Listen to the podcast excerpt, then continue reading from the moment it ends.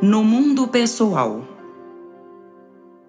Quando te observares na verdadeira posição de criatura imortal, nascida de Deus, com estrutura original, de certo te habilitarás a compreender que o Criador te conferiu tarefas individuais que deves aceitar por intransferíveis. Reflete nisso.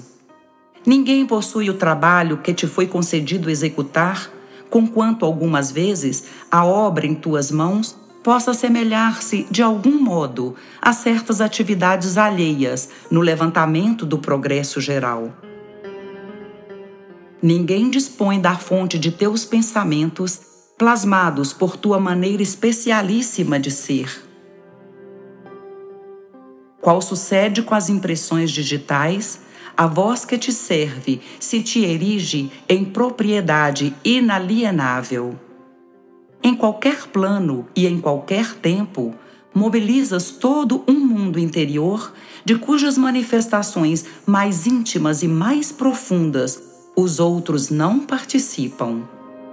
A face disso, estarás em comunidade, mas viverás essencialmente contigo mesmo, com os teus sentimentos e diretrizes, ideais e realizações. Isso porque o governo da vida te fez concessões que não estendeu a mais ninguém. Observa os compromissos que te assinalam, seja em família ou seja no grupo social, e descobrirás para logo as obrigações que se te reservam no imediatismo das circunstâncias. Se falhas no serviço a fazer, alguém te substitui no momento seguinte porque a obra do universo não depende exclusivamente de nós.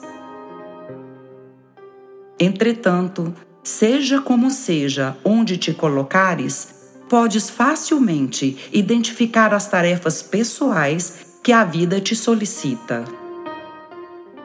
Quis a divina providência viesses a nascer no universo por inteligência única, de modo a cumprir deveres inconfundíveis, sob a justa obrigação de te conheceres.